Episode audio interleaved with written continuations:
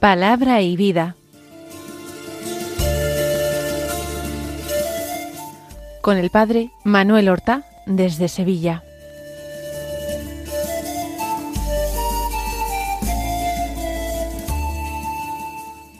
En el nombre del Padre y del Hijo y del Espíritu Santo. Amén. Alabados sean Jesús y María. Muy buenos días, queridos amigos, oyentes de Radio María y seguidores del programa Palabra y Vida. Nos encontramos en el último día del tiempo de Navidad. Es el día del Señor, es el domingo en que se celebra la fiesta del bautismo del Señor. Vamos nosotros a escuchar la palabra de Dios que se proclama en este solemne domingo. Vamos a darle gracias al Señor por todos los días de este tiempo litúrgico de la Navidad. Apenas han sido un par de semanas, pero que yo creo que han podido ser muy provechosas para nosotros. Nos han dado un nuevo aliento, un nuevo ánimo en ese deseo nuestro de santidad, de conversión perfecta a la palabra de Dios. Necesitamos enamorarnos del Señor. Necesitamos recordarle continuamente. Necesitamos vivir para Él, hablar, pensar, actuar y sentir para Él.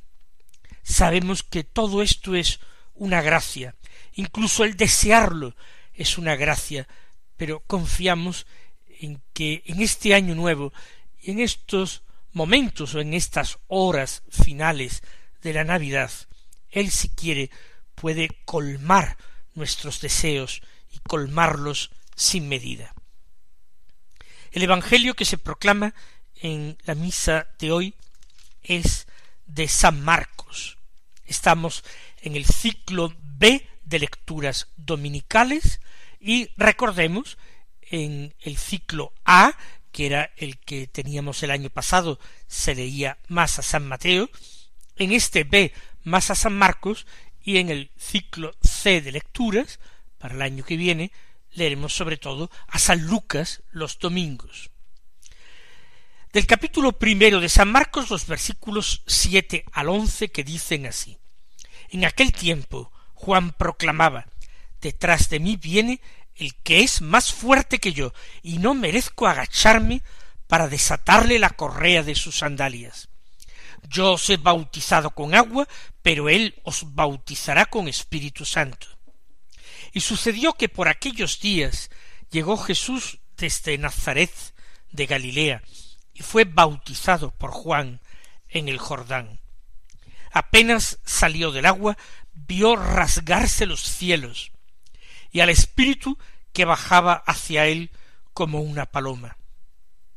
Se oyó una voz desde los cielos. Tú eres mi Hijo amado, en ti me complazco. A veces la narración de Marcos es una narración que parece como muy sin detalles, algunos que pensaban que el Evangelio de San Mateo era anterior decía que San Marcos había resumido a San Mateo, pero esto ya lo sabemos, no es así en absoluto. En otras ocasiones San Marcos es mucho más descriptivo y da detalles encantadores que eh, nos permiten tomar conciencia de que realmente está recogiendo San Marcos una tradición de alguien que contempló aquella escena.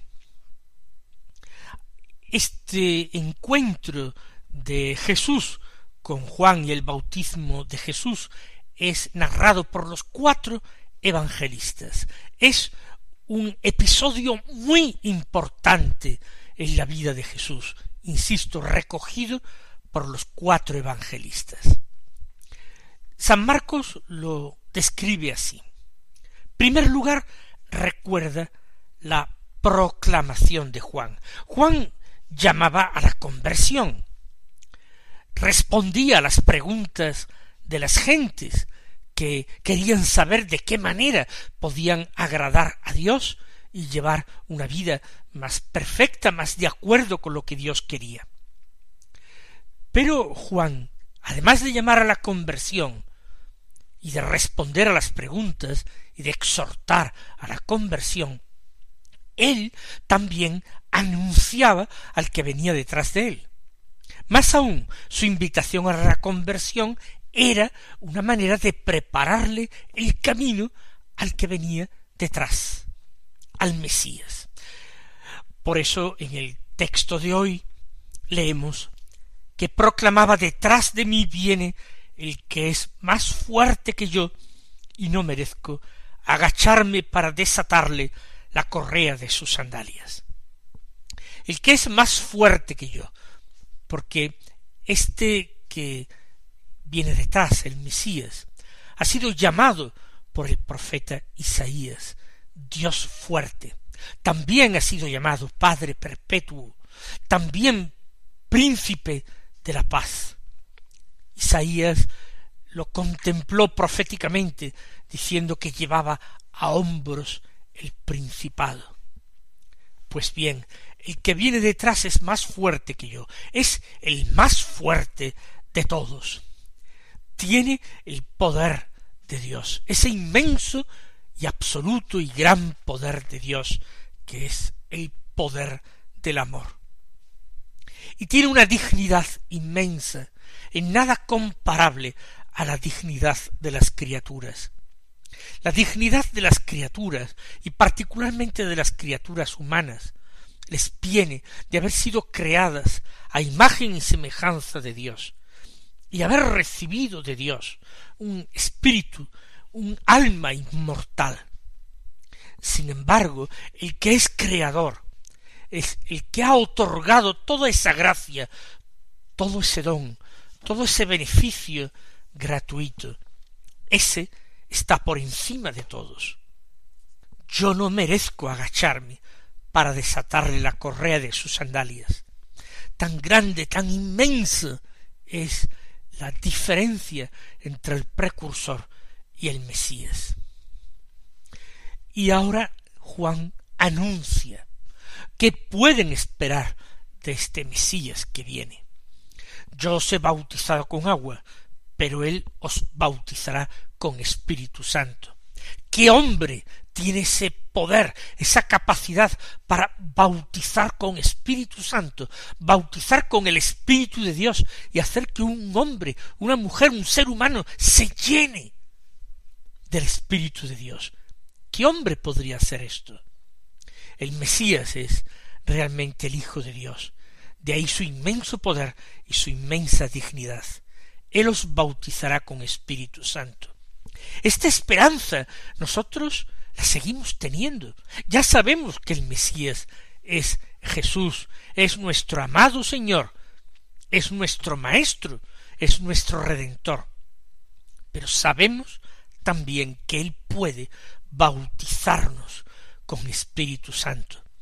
Y aguardamos ese bautismo espiritual cuando Él quiera inundarnos de sus gracias, simplemente porque sí, no porque nos lo merezcamos, sino porque nos quiere de una manera extraordinaria, porque Él nos quiere porque le hemos sido dados, entregados, confiados por el Padre Eterno. Él os bautizará con Espíritu Santo y el día en que uno recibe esa unción espiritual, ese bautismo espiritual, no tiene ya que hacerse demasiadas preguntas, sino simplemente dejarse conducir por el Espíritu, dejarse llevar por el Espíritu. Después de esta presentación breve de Juan Bautista, San Marcos continúa de una manera un poco abrupta. Y sucedió que por aquellos días llegó Jesús desde Nazaret de Galilea. Sucedió. San Marcos está narrando hechos históricos. Él no se entretiene con fábulas. Él no está recopilando mitos. Él no está escribiendo poesía. Él está dando a conocer a todos los que quieran recibir la buena noticia hechos que se han producido en la historia. Jesús llegó desde Nazaret de Galilea, donde se había criado, donde había dejado a su madre, la Santísima Virgen María, donde había dejado probablemente la tumba de quien había sido su padre en la tierra, José. Y él se ha venido hacia el Jordán, porque ha escuchado todos esos rumores que venían del Jordán, todos esos rumores que hablaban del ministerio de la predicación de Juan Bautista. Muchas personas de Galilea, no solamente de Judea, de Jerusalén, también de allí, de aquella comarca al norte de Palestina, muchas personas han emprendido esa peregrinación, ese viaje espiritual. Y Jesús se ha sentido llamado. Él ha descubierto que era la señal que estaba esperando para comenzar su ministerio. Él, obediente también al Espíritu, él, el Hijo de Dios, que no tenía otro alimento más que hacer la voluntad del Padre, se ha puesto en camino hacia el Jordán hacia Juan, ha buscado a Juan, ha escuchado las palabras de Juan. En su mente humana Jesús, como nos dice el Evangelio, ha ido creciendo en sabiduría, al mismo tiempo que en estatura. Por eso, muy consciente, ha marchado hacia el Jordán para recibir el bautismo. Y de una forma muy escueta lo dice San Marcos, fue bautizado por Juan en el Jordán.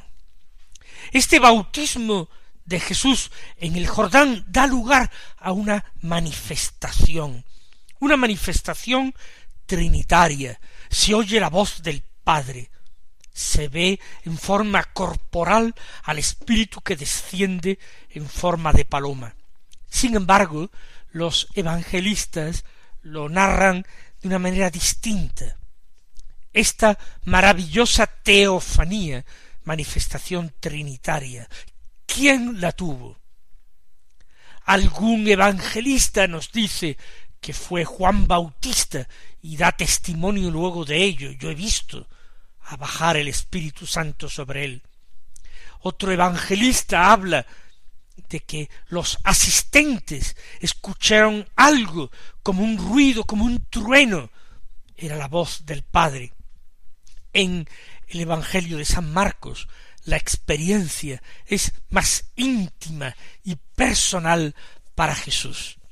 Nos dice que apenas salió del agua, vio rasgarse los cielos. ¿Quién lo vio? Jesús mismo él mismo vio abrirse el cielo y al espíritu que bajaba hacia él como una paloma. Y se oyó una voz desde los cielos, Tú eres mi Hijo amado, en ti me complazco. Claro que Jesús sabe desde que su mente humana se ha abierto a la conciencia, desde que se ha ido abriendo al uso de razón. Él sabe perfectamente que es el Hijo de Dios. Es el Mesías enviado por el Padre a los hombres. Era plenamente consciente a los doce años cuando dijo ¿No sabíais que yo debía estar en la casa de mi Padre? Y subraya frente a las palabras de María que ha dicho tu Padre y yo te buscábamos angustiados poniendo por delante tu padre y yo, San José.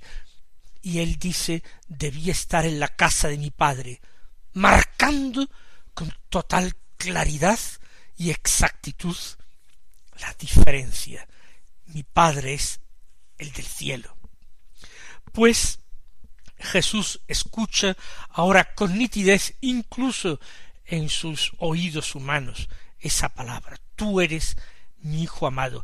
Esa, esa clarísima señal que le permite comprender con total certeza, le permite discernir con absoluta claridad que su tiempo ha llegado.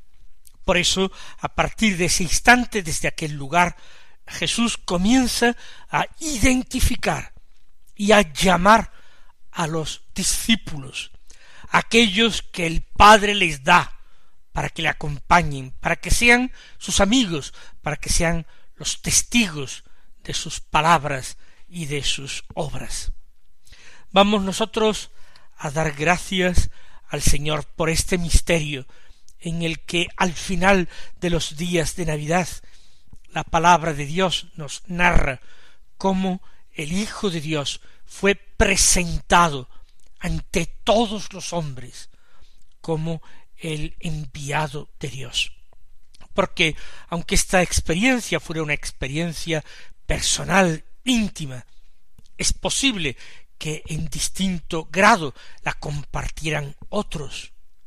Por eso la encontramos recogida en los cuatro evangelios, porque Juan vivió aquello también, porque lo vivieron algunos discípulos allí presentes, porque lo vivieron también cada uno a su manera, en su grado, otros muchos hombres y mujeres que habían ido al Jordán para recibir el bautismo de Juan y encontraron algo mucho más grande y decisivo que lo que ellos habían buscado. Damos gracias al Señor y vamos a pedir gracia también para ser fieles a nuestro propio bautismo, para ser fieles también a todos aquellos detalles que el Señor va dejando en nuestra vida, esas pistas que hemos de seguir para estar siempre con Él y ser sus discípulos.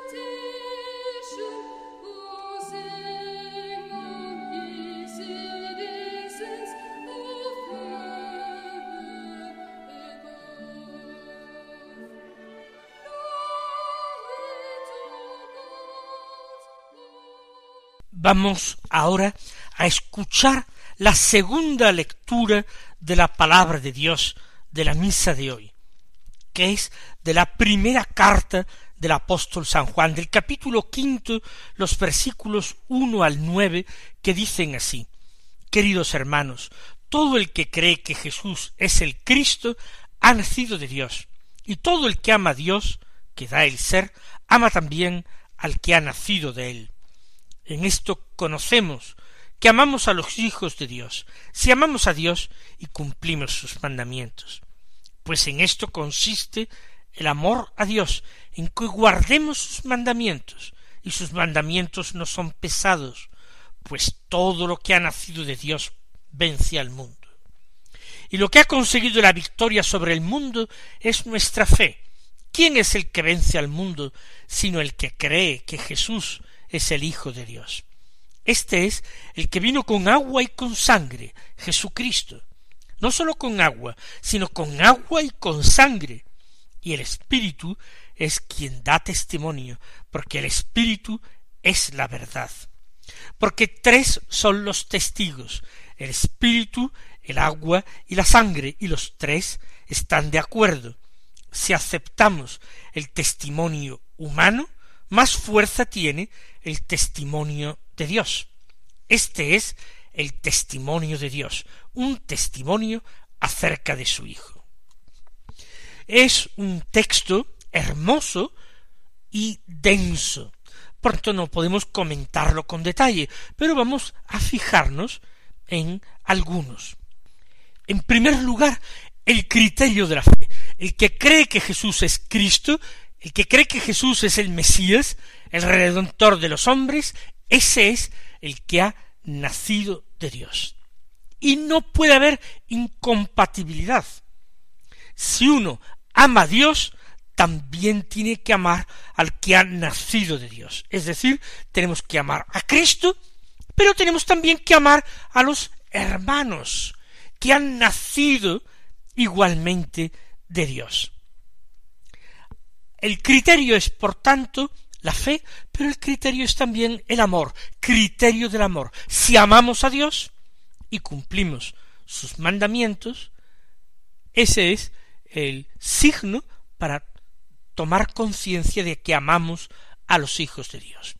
Por tanto, criterio de la fe y criterio del amor, pero una fe y un amor que se implican mutuamente y que encuentran su garantía y su autenticidad en la guarda de los mandamientos. Si amamos a Dios y cumplimos sus mandamientos. Y, y en esto consiste el amor a Dios, en que guardemos sus mandamientos. No se puede uno refugiar en una simple afirmación voluntarista yo amo a Dios cuando sus obras contradicen este amor y no vivimos de acuerdo conforme con lo que Él quiere. Más aún, Juan recuerda que esos mandamientos que hay que guardar no son mandamientos pesados. Recordemos las palabras de Jesús cuando habla del yugo llevadero, de la carga ligera. Luego, junto a estos criterios de la fe y del amor, un testimonio triple de la agua, de la sangre, del espíritu. El testimonio del agua es el testimonio del bautismo. El testimonio de la sangre está unido a él, porque nosotros hemos sido bautizados en la muerte de Cristo para resucitar con él. Y el testimonio del Espíritu, porque también en nuestro propio bautismo Dios nos dice, tú eres mi Hijo muy amado. Este es el testimonio de Dios, Trinidad, el triple testimonio de Dios. Mis queridos hermanos, que Él os colme de bendiciones y hasta mañana si Dios quiere.